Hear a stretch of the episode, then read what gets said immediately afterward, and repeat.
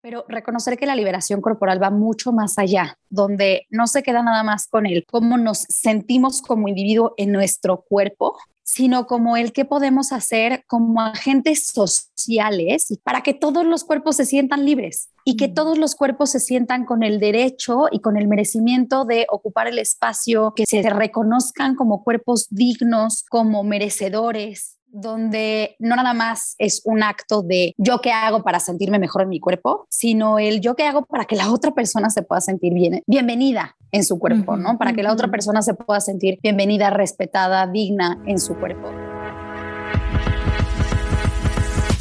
Tu cuerpo habla porque tu historia importa. Queremos hacer colectiva la experiencia y conectar. Porque tu vivencia es la de otros y merece ser escuchada. Somos dos nutriólogas que queremos brindar el espacio a todo eso que vemos pero no escuchamos. Porque eres más que un cuerpo. Yo soy Carla y yo soy Laura y queremos escuchar lo que tu cuerpo habla.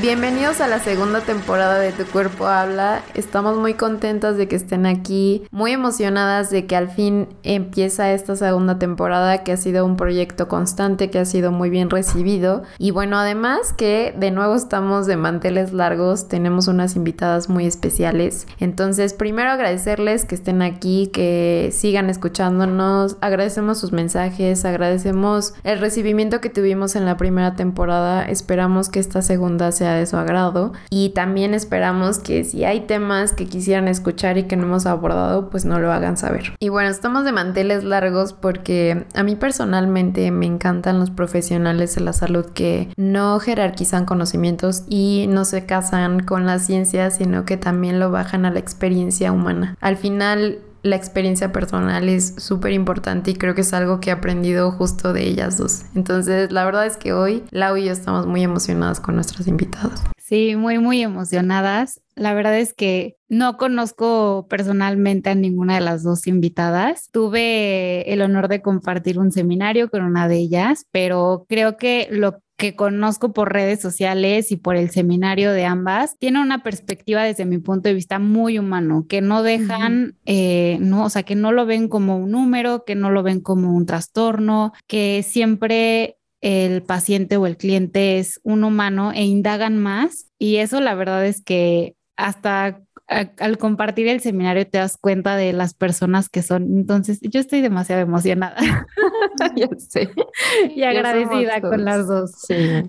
De hecho, esto que mencionas me recuerda que aunque ya pasó tiempo de que tomamos ese seminario, me siguen cayendo veintes. Y hace poquito leí un libro donde mencionaban que siendo personas que acompañamos a otras personas, hay que aprender a no ser ideólogos. Porque al final, cuando nos casamos con una idea, podemos dejar de ver lo que está necesitando la persona de enfrente. Entonces me parece muy padre como al final nuestros clientes o pacientes terminan siendo nuestros maestros y nos terminan diciendo, oye, por aquí hace falta, oye, hay que cambiar la práctica y creo que eso es algo que he aprendido también de nuestras dos invitadas. Que bueno, sin más preámbulo, les presento a Gina Tiger Coach, especialista en alimentación mente-cuerpo con aplicación de psicología positiva, alimentación conectada y liberación corporal. Y cabe destacar que es la primera vez que tenemos dos invitadas, así que además nos acompaña hoy Lorena Aranda, que es nutrióloga especialista en trastornos de la conducta alimentaria, mindfulness aplicada a la alimentación, diversidad y respeto corporal y además tiene una práctica informada en trauma. Ellas dos forman parte de la colectiva de alimentación conectada, colectiva que me encanta. Muchísimas gracias por estar aquí y bienvenidas a Tu Cuerpo Habla. Mm, muchas gracias a ustedes. Gracias por la invitación. Muchas gracias a ustedes por aceptar nuestra invitación. ¿Y qué les parece si empezamos a hablar sobre qué es la liberación corporal? Que es algo que si me siguen verán en mis hashtags, en mis publicaciones, pero realmente nunca hemos indagado y le hemos dado el espacio. Entonces, ¿qué les parece si nos comienzan a platicar sobre la liberación corporal? Primero que nada, quiero decir que comparto la emoción antes que todo. hay que nombrar, yo he aprendido que hay que nombrar las cosas. Necesito primero nombrar mi emoción para que me acompañe y no me, se ponga en medio, pues. Gracias por mm. este espacio, gracias por abrir estos temas. Yo no sé si haya una definición estática de liberación corporal. Me, me identifico mucho con esta frase que acabas de decir. Eh, creo que liberación corporal, como lo hemos ido definiendo, o como lo hemos ido practicando, como lo aprendimos de varias personas, incluida Lucía Framborg, no es la única, y bueno, Lilia Grague, que es la creadora de la colectiva, y también, además de amiga, colega, personalmente es mentora, tiene que ver con la dignidad y el espacio que tenemos que crear para todos los cuerpos ya no nada más se trata de si es delgado o es un cuerpo de talla grande, que por supuesto es un paso que hay que dar. Pero pareciera que entonces se aceptaban los de talla grande, sí estaban sanos, sí eran capaces de hacer. Y tenían que cubrir otras características. Y entonces, ¿qué pasaba con los cuerpos con neurodivergencia, con capacidades distintas, con enfermedad, entonces esos no tenían quizá el mismo derecho o no se luchaba por ellos o con diversidad de género, en, fin, liberación corporal habla de sostener este derecho a la dignidad y de ser representados y de ocupar espacio de absolutamente todos los cuerpos, en el entendido de que cada persona que habita ese cuerpo es quien tiene la autonomía, el derecho y el poder de decidir sobre su cuerpo y también menciona o hace visibles estas diferencias que hay en el sistema en el que vivimos, donde para que esto, esta que, que, suena como muy bonito, muy utópico, realmente se pueda dar, tenemos que cambiar muchas cosas. Que es bien fácil decir, no, pues la salud es barata en el sentido de es más barato cuidarte, ¿no? Es mejor hacer estos hábitos, pero hay que voltear a ver que no todos los cuerpos viven en las mismas condiciones. Hay que nombrar y hay que visibilizar que no hay equidad, que no hay igualdad. Entonces, esa dignidad y ese respeto sí tiene que ver con lo que yo digo y cómo trato a la persona, pero también qué estoy haciendo para ir desmantelando estas grandes diferencias de recursos, de atención médica, de incluso espacios preparados para recibir a todos los cuerpos. Hacia allá va este, este concepto de liberación corporal. No sé, Lore, si quisieras agregar, seguramente sí. Y eso primero, sí, primero que nada agradezco que hayas tomado la batuta inicialmente, sobre todo porque debo de confesar que cuando, cuando es una pregunta como de qué es, híjole, yo pienso en, híjole, ¿cómo voy a definir algo? ¿Cómo le vamos a poner una definición tan concreta a algo que es tan amplio? Entonces agradezco que hayas tomado la batuta porque ahí yo así me nublo. Y quiero, quiero rescatar todo esto que, que Jean está diciendo, ¿no? Porque algo que me parece muy importante es que lo vuelve mucho más amplio, ¿no? Como en todos los movimientos que, que hay, que me parece que todos los movimientos son muy valiosos, pero en todos los movimientos que hay alrededor de, de la corporalidad, que es como esto de, de, body positive, ¿no? Que sería en español como el positivismo corporal y demás, que insisto en que todos los movimientos que lleven hacia una revolución corporal me parece súper valioso, pero reconocer que la liberación corporal va mucho más allá, donde no se queda nada más con el cómo nos sentimos como individuo en nuestro cuerpo, sino como el que podemos hacer como agentes sociales para que todos los cuerpos se sientan libres y que mm. todos los cuerpos se sientan con el derecho y con el merecimiento de ocupar el espacio, que se reconozcan como cuerpos dignos, como merecedores, ¿no? Entonces es como un movimiento mucho, mucho más amplio y donde, donde intervenimos todas las personas que estamos. ¿No? Donde no nada más es un acto de yo qué hago para sentirme mejor en mi cuerpo, sino el yo qué hago para que la otra persona se pueda sentir bien, bienvenida en su cuerpo, ¿no? Para que la otra persona se pueda sentir bienvenida, respetada, digna en su cuerpo. Y como reconociendo que de parte de la liberación requiere de movimientos eh, donde tenemos que desafiar qué es todo aquello que oprime, ¿no? O sea, qué es todo aquello que, que está siendo invisibilizado dejando fuera, como Gina mencionaba, como cuando se habla de, salud en todos los cuerpos y demás, que me parece, insisto, en todos los movimientos que están desafiando todo como como lo, normativo y demás me parece súper valioso, pero reconocer que, que tenemos que seguir trabajando como para ver cuáles son los cuerpos que estamos dejando fuera, ¿no? O sea, porque estamos de pronto como haciendo esta revolución a favor de los cuerpos de, diversidad de, tamaños, pero reconociendo que, que no vamos a, a, liberar a los cuerpos solo por su tamaño, sino que tenemos que ir más, más allá, tenemos que ir por un poquito como Gina lo mencionaba, ¿no? Más allá de su tamaño, más allá de su salud, más allá de, su neurodiversidad, de su etnia, etcétera. Entonces, parte de la liberación es como generalizar que es justo promover que los cuerpos se puedan sentir libres, dignos y respetados. Y ahorita que las escuchaba me hacía como un refresh de todo lo que habíamos visto en el seminario de que nos van a platicar más adelante, ¿verdad que sí? y es que yo recuerdo que me explotaba muy en la cabeza porque decía, ya, o sea, mi mis redes sociales son diversas, pero no es cierto. O sea, tenía un tipo, por mm. ejemplo, de cuerpo gordo y empecé a además verlo en consulta que me decían, oye, es que a mí ya no me molestaría ser gorda, pero si mi distribución eh, corporal fuera como tipo pera, ¿no? Entonces se está dejando todavía en estos movimientos cuerpos fuera. O también el hecho de decir, no tengo gente que tiene eh, neurodivergencia en mis redes sociales. Entonces, realmente yo pensaba que ya era una revolución hablar sobre delgadez y gordura en la salud, pero realmente no, faltaban muchos cuerpos más aún. Sí, justo a mí, ahorita, perdón, Gina, ahorita que hablaba Lore, me empezó así a recordar todo lo que me hizo muchísimo ruido en el seminario, porque justo yo como que terminé de comprender lo que era liberación corporal en el seminario. Yo estaba muy limitada a blanco, negro, flaco, gordo y ya. Pero creo que Gina también mencionó algo súper importante, que a veces nos quedamos con esto y dejamos fuera a las personas con alguna discapacidad, eh, con que no tienen algún miembro, o sea, como que estas personas siguen siendo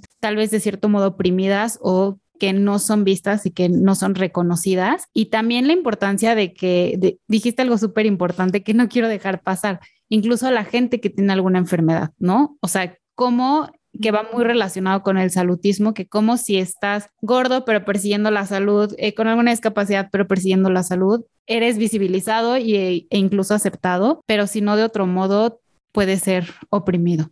Gracias por mencionar esa, porque creo que es una grande. Eh, como si moralmente estuviéramos obligados a perseguir salud y no estoy en contra de que hablemos salud, soy la primera que habla de ese tema, pero una vez más hablemos de autonomía y respeto. Y quisiera nomás añadir una cosita más a esto que es amplio y que va a seguir siendo amplio. Y la primera justo es eso. Creo que liberación corporal en sí mismo deja un espacio para no ser algo definitivo, para no ser algo que ya está mapeado y esto es mm. así.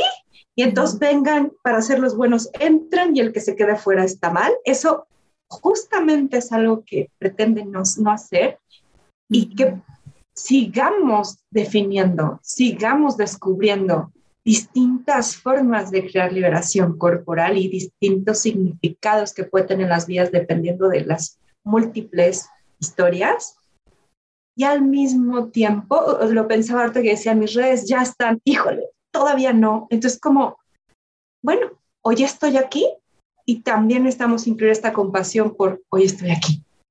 No hay un lugar como perfecto al que llegar. Entonces, creo que tiene esta combinación de siempre va a haber camino, lo seguiremos descubriendo, también seamos compasivos por el lugar donde cada uno esté.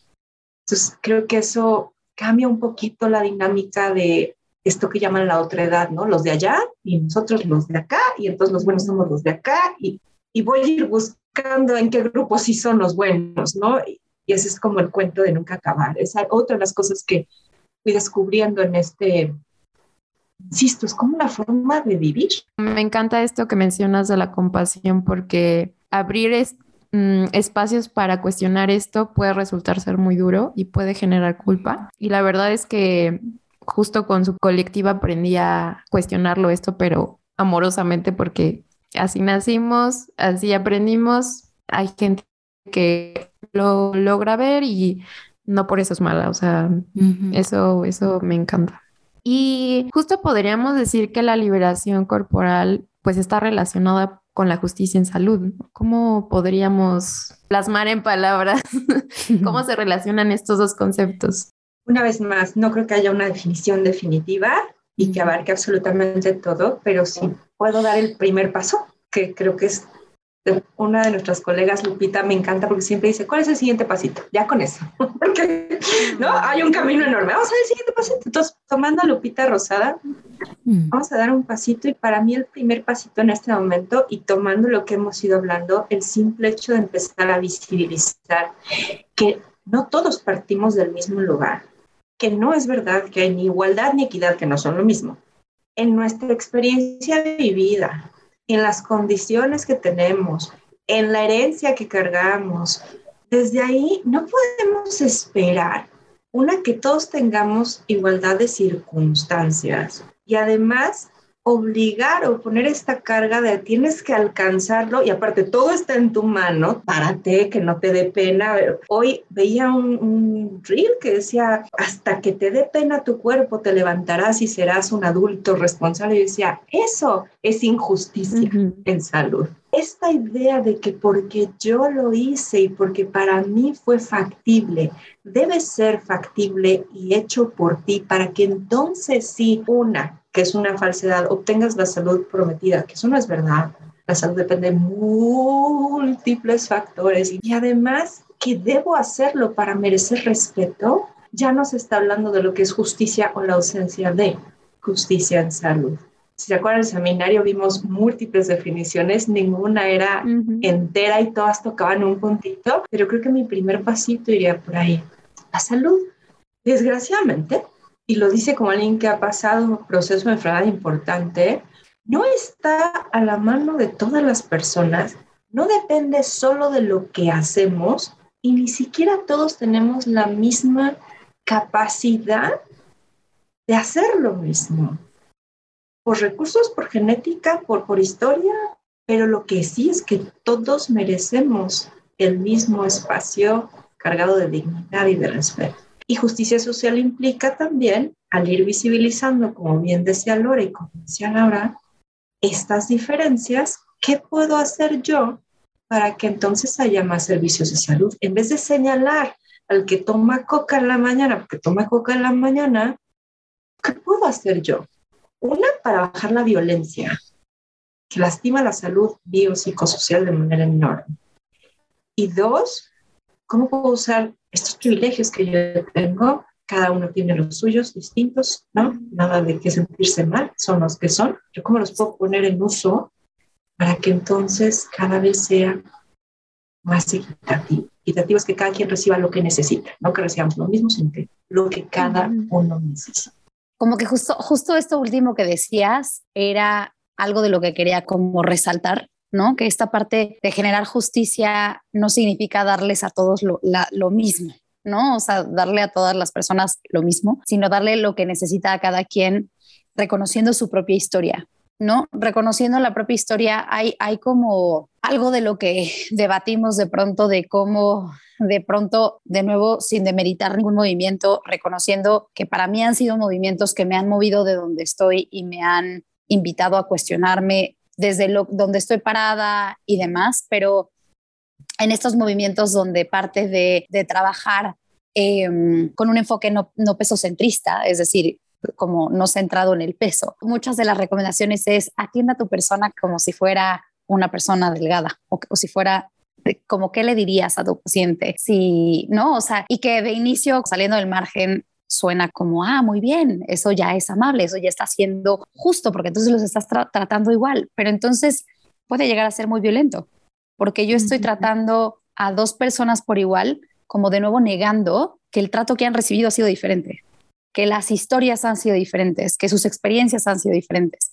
Entonces puede ser muy violento que yo solamente le diga a una persona de tamaño grande que, bueno, es que no sé que tampoco se lo diría a una persona de tamaño delgada, pero como de, ay, tienes que aceptar tu cuerpo y demás, ¿no? O sea, cuando han vivido violencia y agresión hacia su cuerpo. E, entonces, como esta parte donde decía Gina, como de no tratar, o sea, igualdad y equidad no es lo mismo, creo que está muy relacionado con lo que es la justicia, porque no sería justo yo tratar por igual a alguien que ha tenido experiencias diferentes.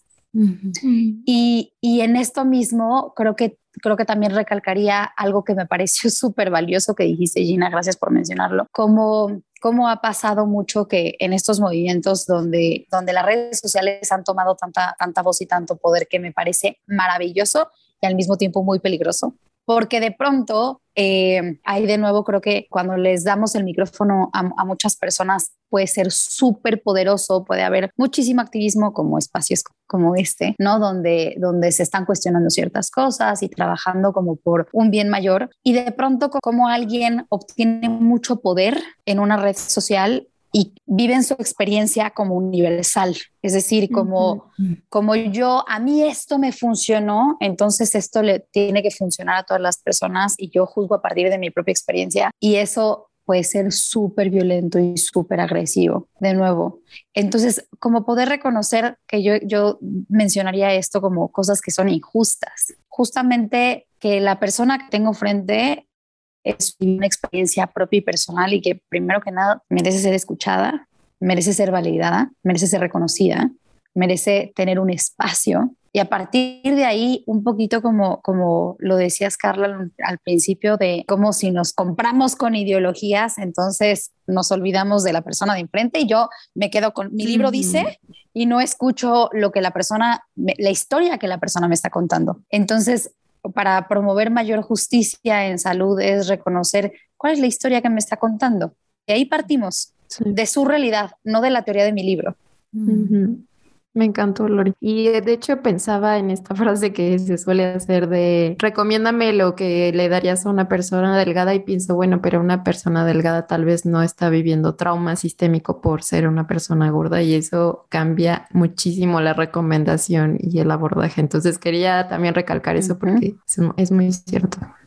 Muchas gracias por decirlo. No sé si pueda dar dos ejemplos muy puntuales que suceden todos los días de cómo se ve la injusticia en salud y cómo podemos hacer algo, realmente no sería tan complejo, según yo. Cuando una persona de talla grande llega a un consultorio médico y le van a tomar la presión, en muchos casos el bamanómetro que se utiliza no es el correcto. Y se ha visto que esto genera diagnósticos o falsos positivos de hipertensión y todo está en que el uso del material no es el adecuado obligar a una persona que entre dentro de ese estándar que se generó por practicidad, por productividad, etcétera, ¿cómo cambiarían las cosas si la indumentaria o incluso la investigación se dice que personas de talla grande tienen problemas de fertilidad y hoy se está demostrando que tiene que ver con dosis de medicamento, con que las investigaciones están hechas para personas de ciertos pesos, dejamos afuera otros pesos y entonces no tengo información. Entonces digo que ellas no pueden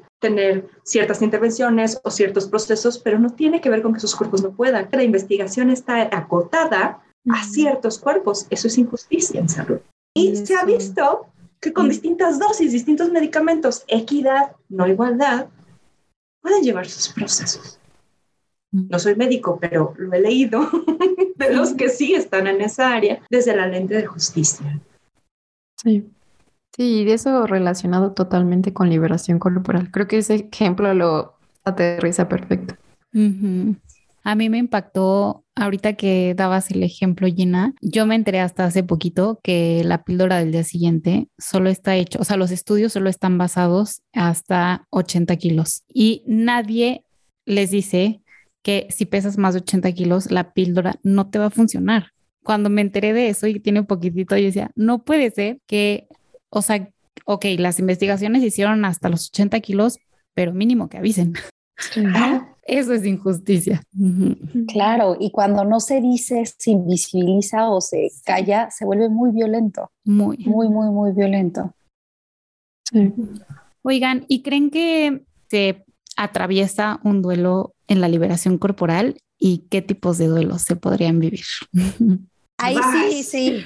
La respuesta me parece fácil. Bueno, los, tipos de duelo seguramente Gina que es más apasionada en el tema, por no decir experta, em, creo que ella podrá explicar un poquito más de eso, pero, pero sin duda creo que en todo este proceso se viven muchos duelos. Muchos duelos porque en un proceso de liberación corporal tenemos que cuestionar un montón cuáles son nuestras, como lo que hemos pensado toda la vida, lo que hemos tenido como meta para muchas personas, ¿no? Como cuál ha sido la meta corporal durante muchas muchos años para muchas personas, insisto. Entonces, de pronto empezar a cuestionar todo esto y reconocer que, que parte de lo que se pone como meta no es alcanzado para todas las personas, es un, es un duelo.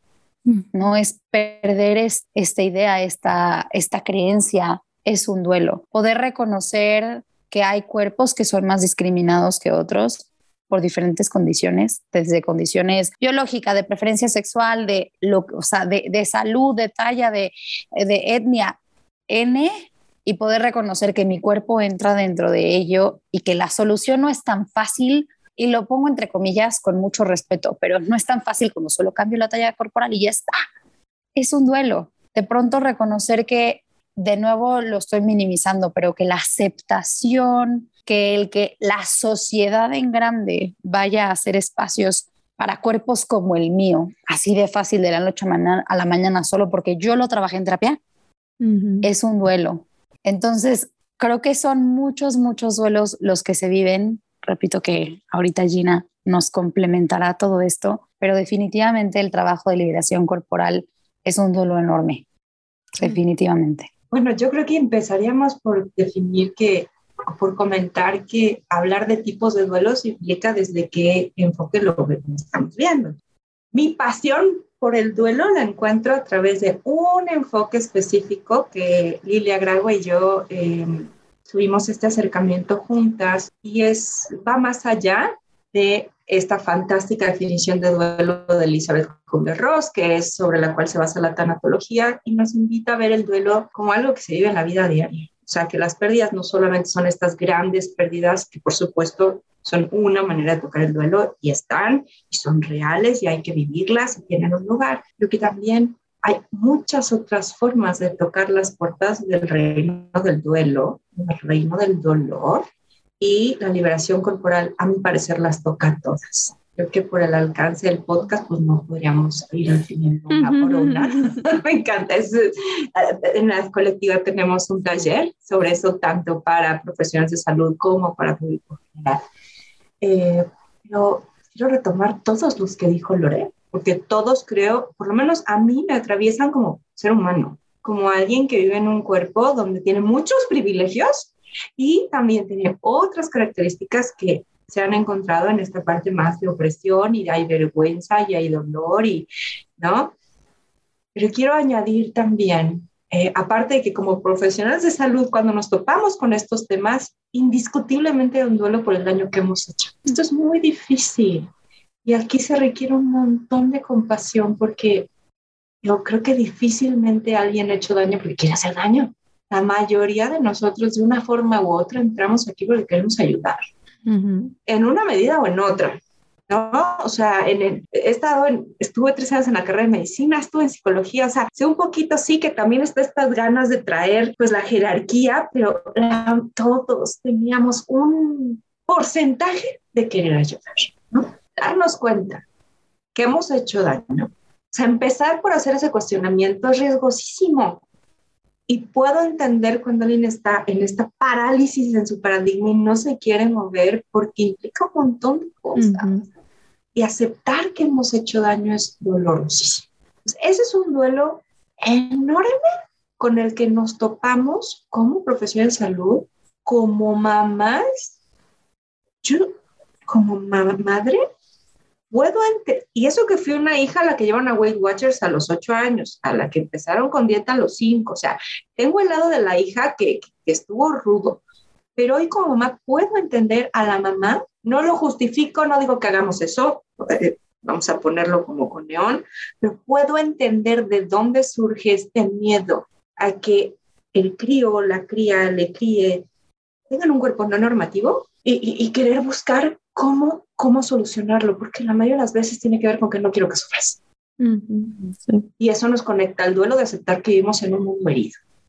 Y entonces, como está herido, pero son heridas invisibles, entonces las normalizamos, decimos que así funciona la vida, que así funciona el mundo, y nos seguimos hiriéndonos a otros. A otros. Entonces, entre más rasgos de opresión tenga mi pequeño, mi pequeña, mi pequeña, solamente surge esta angustia de que vas a sufrir lo que la mayoría sabemos que se sufre, y es donde puedo brincar a las decisiones que hoy sabemos que quizá no le traigan lo que está buscando, pero sí requiere una compasión brutal.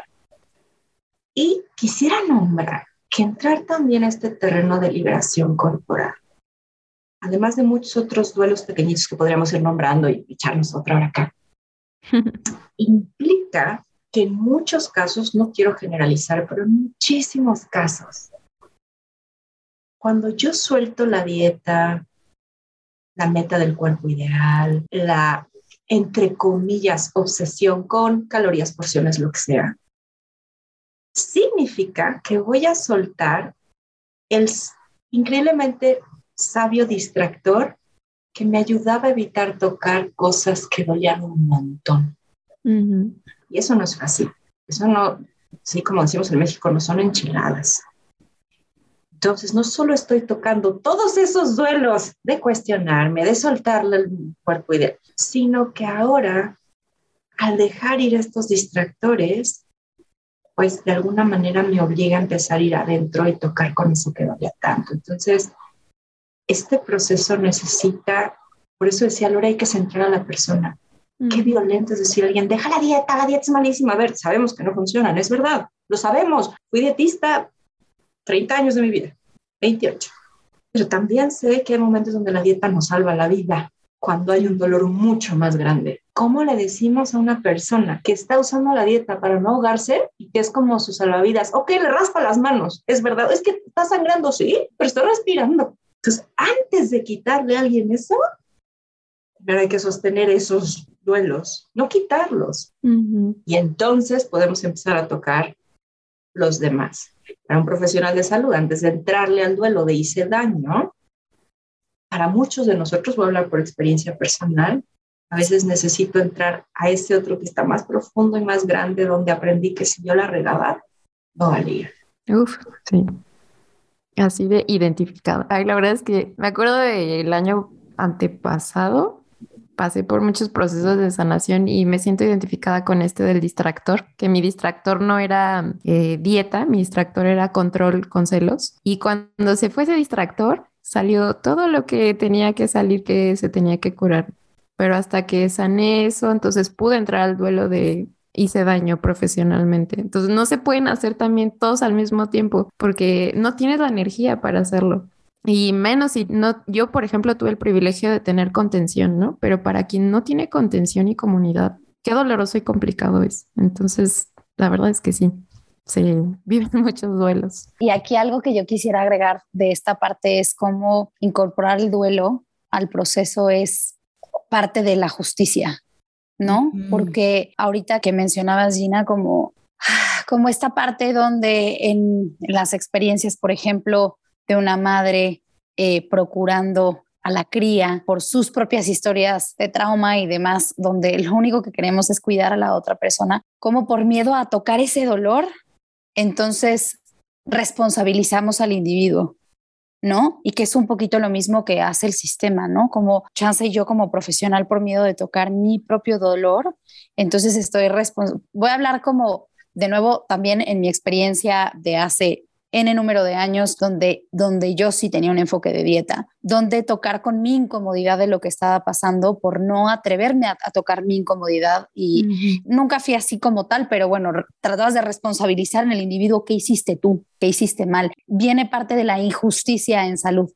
¿No? Entonces, solo quiero rescatar como el elemento del duelo y hacerle espacio al duelo es un elemento para promover justicia en salud, porque si no, estamos invisibilizando de nuevo el dolor, que de nuevo se vuelve muy violento, e invisibilizando toda esa parte y además te responsabilizo como individuo, como imaginando, voy a hablar de nuevo como, como lo que hemos, se, se, se habla más en estos movimientos de los cuerpos de tamaño grande, ¿no? O sea, es invisibilizo tu dolor como cuerpo grande, diciéndote lo mismo que le diría una persona delgada, invisibilizando la discriminación que tú has vivido.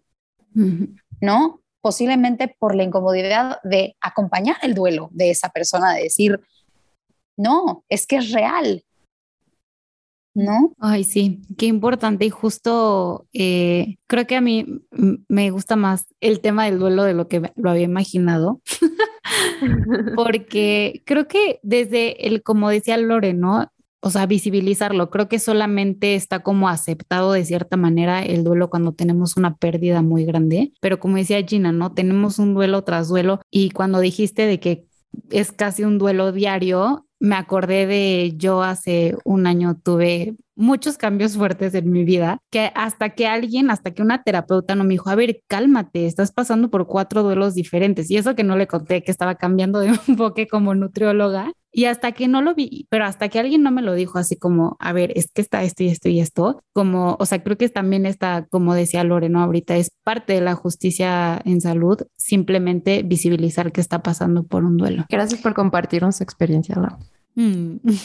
Y también eh, esto de las experiencias, recordaba también pacientes que mm, venían con este deseo de, de, tener una dieta y ya con esta visión más amplia, notaba que eran personas que acababan de perder familiares en el COVID. Entonces era claro, o sea, la dieta es algo de lo que se quieren agarrar porque no hay la energía Mm, lo que sea tanto emocional o tal vez económico o de contención para vivir ese duelo y entonces me agarro de aquí, ¿no? Y ahí es como, ¿cómo le quito eso? Si es de lo único que se puede agarrar. Entonces, no sé, la vida es como muy mágica porque íbamos estudiando todo esto en el seminario y al mismo tiempo la vida me lo presentaba como, sí, o sea, hay que cuestionarnos un poquito más y ver más, más amplio. Y yo quisiera agregar que no es nada más, o sea, que además de la dieta perdón, del duelo de la dieta es también el duelo del cuerpo.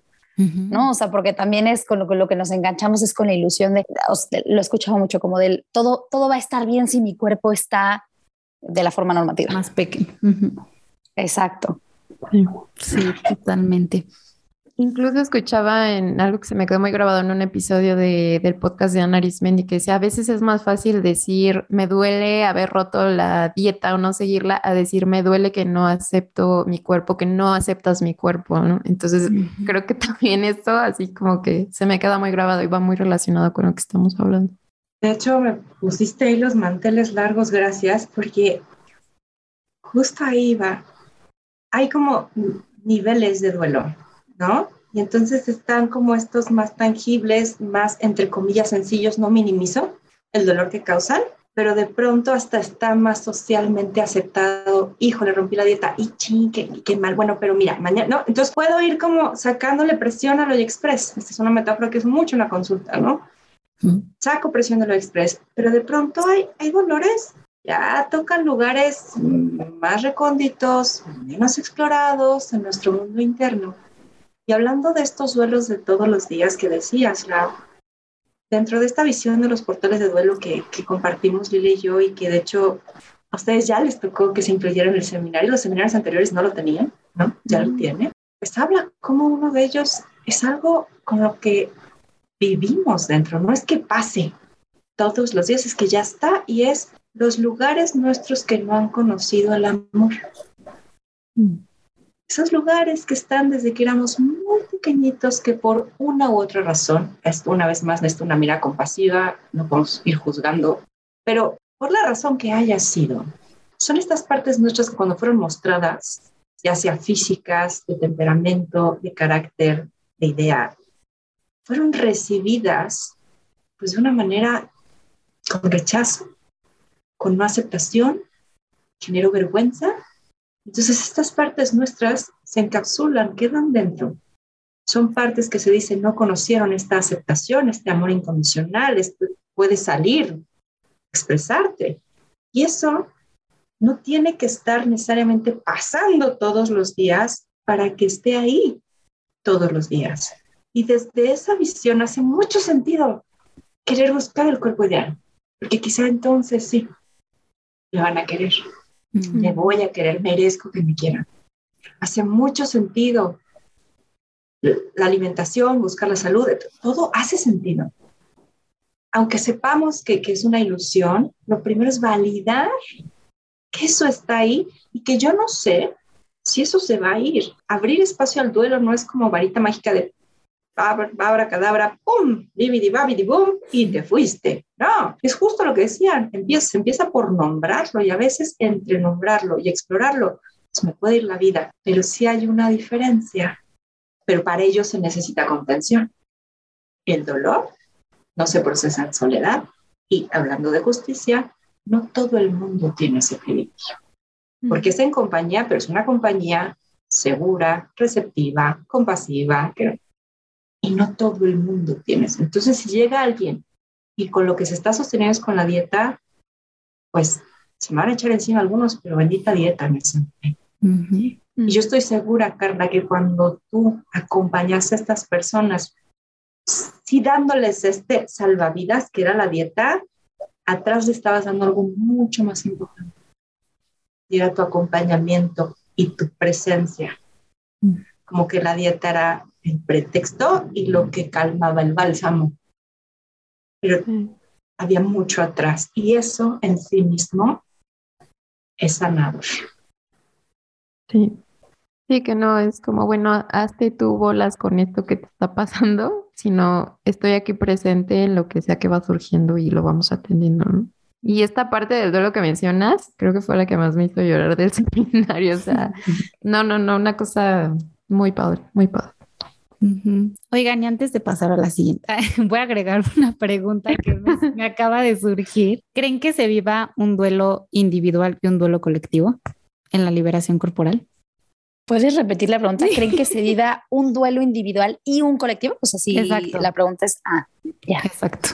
O que solo sea, porque creo que solo, o pareciera que solo hemos mencionado duelos individuales, pero no sé si ustedes lo vean que se vive al final un duelo colectivo en la liberación corporal.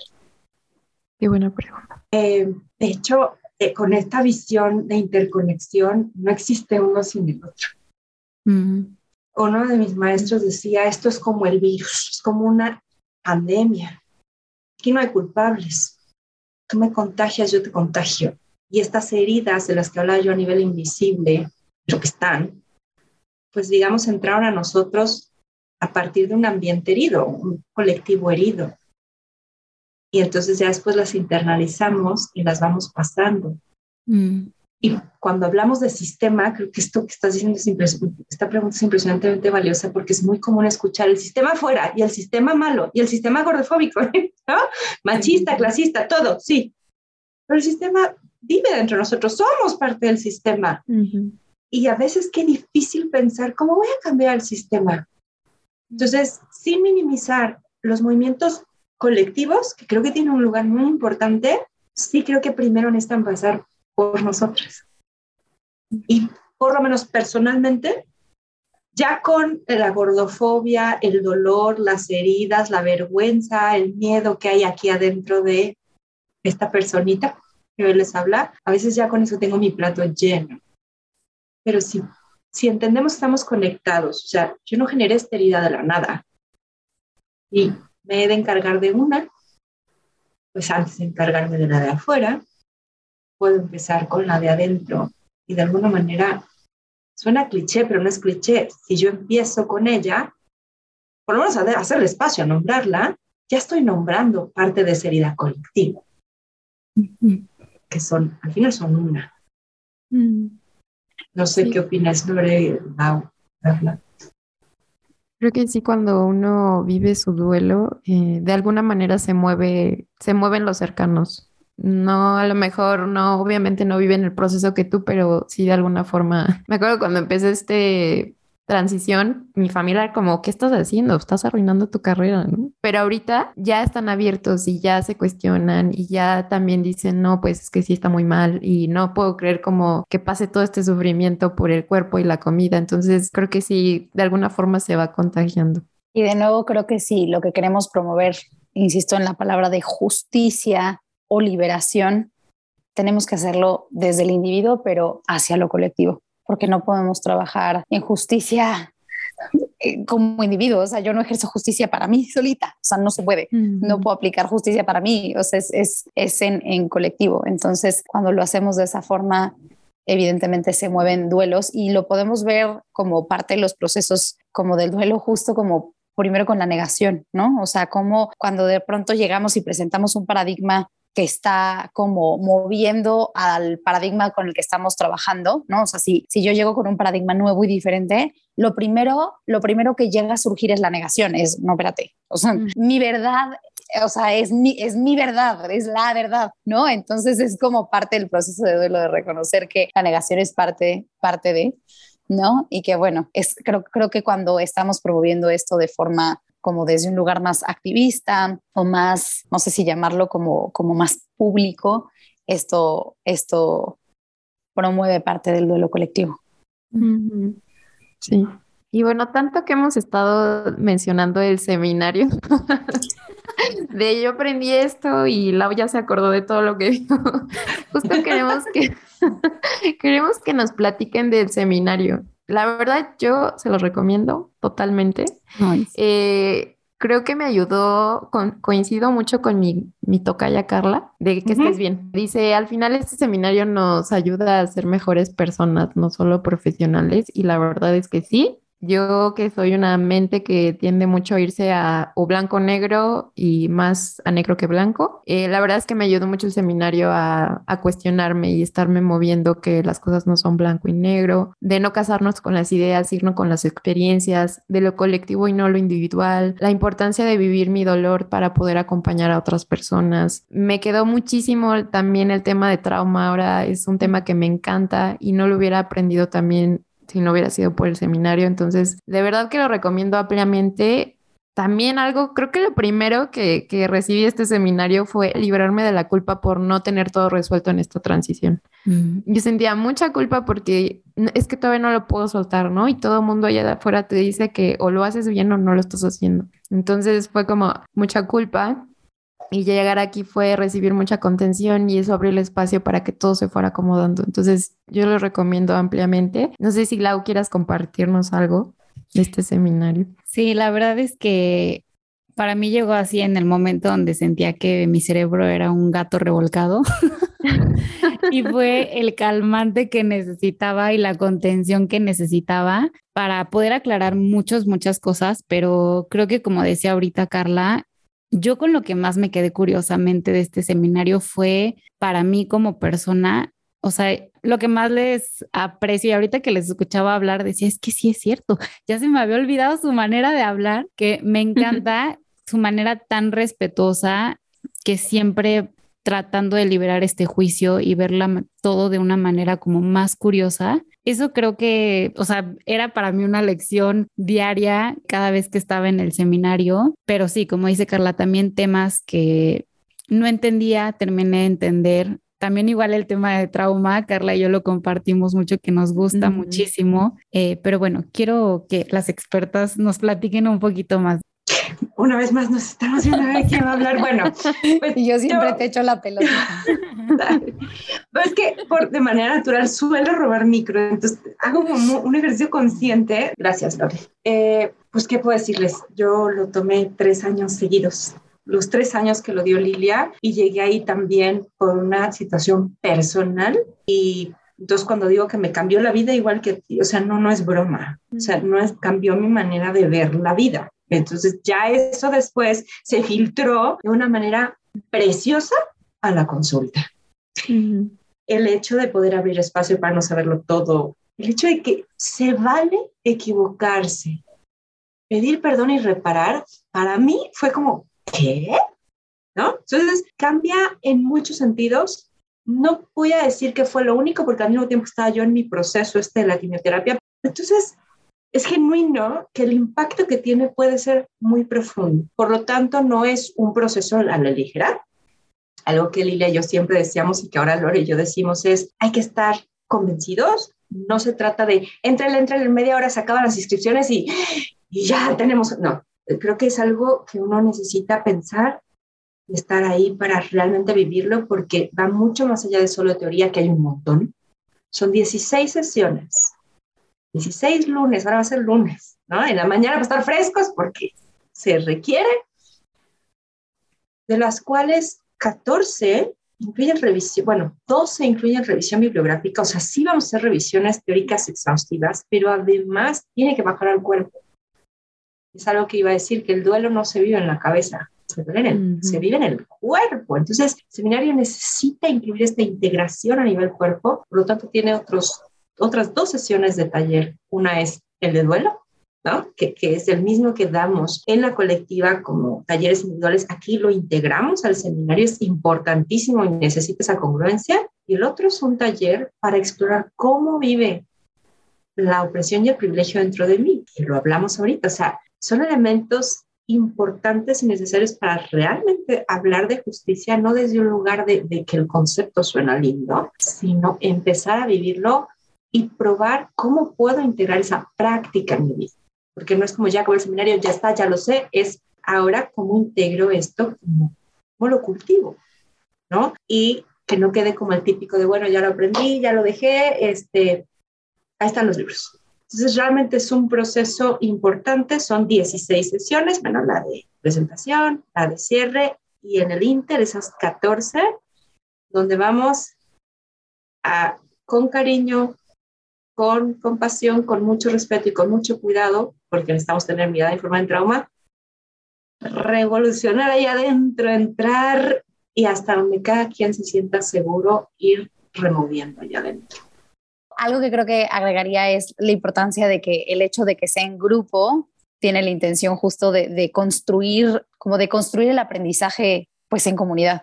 ¿No? Reconociendo que lo que yo puedo hacer como individuo me deja de nuevo con mis propios sesgos, con mis propios, ¿no? Entonces, la intención es de hacerlo en comunidad y que es justo como en una dinámica donde sí vamos a hacer revisión bibliográfica, pero vamos a estar trabajando en acomodarla en conjunto, en comunidad. Y justamente la intención de tener estos espacios, eh, el espacio del taller de duelo es justamente como, como dice Gina, no dejarlo solo en la teoría, porque la intención del seminario es que no se quede en la teoría, sino que podamos aterrizarlo un poco, eh, acomodarlo y que, mm, y que además, un poquito como, como dices, vamos a estar cuestionando muchas cosas, confrontando de pronto, pues a veces hasta el cómo vemos el mundo, ¿no? O sea, va como, lleva como una profundidad eh, interesante. Interrumpo el episodio unos segundos para actualizar la fecha del seminario. Inicialmente se tenía pensado para el primero de agosto, pero actualmente se llevará el 15 de agosto. Y como este episodio fue grabado con anticipación, para evitar confusión, preferimos añadir este pequeño parche haciendo la actualización de la fecha. Ahora sí, continuamos con el cierre del episodio. Son los lunes de 10 a 12. Se quedan grabadas las sesiones porque entendemos que la vida sucede y porque no todos tenemos las mismas circunstancias. Es online. Ah, Tampoco lo dijimos. y yo pensando, ¿qué información nos falta? es, es online. Este, y bueno, es que nos va a dar un gusto enorme. Mencionar que mm. tienen dos modalidades de pago, que tienen este uno y tres.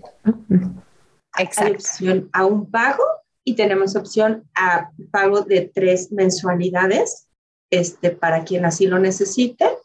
Está. Todo se hace vía Stripe, entonces queda como programado. y ¿Cómo las pueden localizar? ¿Dónde se pueden inscribir? Bueno, pueden ustedes tienen como ya una liga de pago, las pueden buscar a ustedes o si nos eh, escriben también por los por los perfiles de Instagram y nos dicen que nos escucharon acá, con muchísimo gusto las guiamos, tanto para resolver, yo siempre digo que no hay duda que sobre. Y siendo alguien que ha ayudado mucho a Lili a dar informes, sé que a veces nos quedamos como con, ay, no es que esa duda van a... No, todas las dudas son importantes, entonces la duda que sea, que, que escriban, o puede ser vía WhatsApp también al 22 23 13 51 85 muy importante decir que, que nos escucharon a través de ustedes. A nosotros nos gusta siempre saber a través de qué medios ¿no? lo, lo escucharon y podemos apoyar lo que haga falta. Para quien está fuera de México, eh, el costo está en pesos mexicanos, necesito decirlo, pero les podemos dar un convertidor de moneda para que puedan ver en cuánto está el tipo de cambio en su país, porque si se va a hacer cobro no es en dólares, es en pesos, eso sí. En las notas del episodio les vamos a poner las redes sociales de las dos, la página donde, también su página de internet donde está más también todo detallado si quieren conocer más de ella, si quieren conocer todavía más de, del seminario, qué temas se van a ver. Nosotras también les vamos a poner este, las ligas para tener acceso a los pagos. O sea, hay por donde, si hay por dónde llegar. hay por dónde encontrar. Exacto. De verdad, ahorita que las escuché hablar, yo así de, no, y es que eso también me gustó y lo, o sea, me acordaba de muchas cosas. La verdad es que sí, se los recomiendo de verdad de corazón. Es, de verdad hay un antes y un después. Se los recomiendo ampliamente. Y no se pueden ir, ¿verdad, Lau? Sin nuestra pregunta final. La cara de Lore de ¿qué falta? Yo, Dios, ahora ¿a qué pregunta ahora me tengo que, preparar? Gina empieza. Sí, Gina Ahora al revés. Ahora al revés. Es que siempre al final hacemos una pregunta y es, si su cuerpo les hablara hoy, ¿qué les diría? Mm. Me encantan las caritas de cuando les hacemos esa pregunta. Me llegó una frase y solo una frase, ahora voy a ser muy corta y a mí lo que me llegó es un gracias por intentar. Mm. Mm. Creo que a mí algo que me ha dicho mucho mi cuerpo últimamente es que estoy buscando de en no sé cómo decirlo, como es que lo voy a decir como en el lugar correcto. No creo que esa sea la no creo que sea un lugar, pero que creo que estoy haciendo bien al buscar, más bien, se siente bien seguir buscando y seguir indagando. Mm. Eso, eso es lo que me dice mi cuerpo. Mm. Sí, muchísimas gracias. La verdad es que me queda, mi alma se queda muy nutrida de este episodio. Les agradecemos muchísimo. Lau, ¿quieres decir algo final? No, me tardé en captar que se estaba terminando el episodio hasta que escuché a Lore hablar del seminario y solo pensaba, no quiero que se acabe. Por dos. Pero muchísimas gracias, de verdad. Ambas, escucharlas hablar, mis respetos. Y nada, igual que Carla, me quedo muy, muy nutrida y muy feliz. Muchas gracias. Ay, gracias a ustedes, de verdad, por el espacio y por la invitación. Muchas, muchas gracias me uno a esa plenitud de alma. La comparto. Gracias. Y a los que nos escuchan también. Gracias. Les mandamos un abrazo enorme y este es su podcast para cuando quieran volver. Bye. Nos encantaría que nos escribieras a nuestras redes sociales tu opinión sobre este u otro episodio que te haya gustado. No olvides que nos puedes encontrar como arroba tu cuerpo habla podcast en Instagram y Facebook. Y para que no te pierdas ninguno de nuestros episodios, no olvides suscribirte y calificarlo.